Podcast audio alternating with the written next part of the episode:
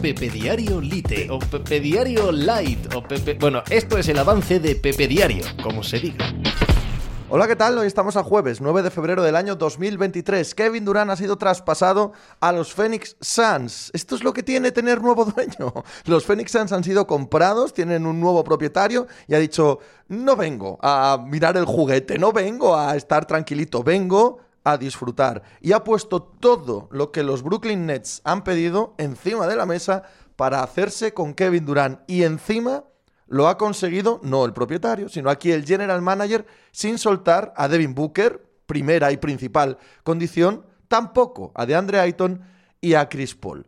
Esto hace que de entrada los Phoenix Suns, antes de que Kevin Durant se ponga la camiseta siquiera, sean ya candidatos al anillo. Pero es que luego además ejemplifica muchas cosas en torno a la NBA el fracaso colosal de los Brooklyn Nets, uno de los proyectos más catastróficos que han existido en la NBA. Eh, ha cambiado por completo el panorama en la conferencia oeste y quién sabe si cambia una vez más la narrativa de la carrera del propio Kevin Durant. De esto, de otros eh, traspasos del montón que se están produciendo en el último día de traspasos de la NBA, hablamos hoy evidentemente en Pepe Diario. ¡Hala! Hizo hacer algo por ahí. Estás escuchando Pepe Diario.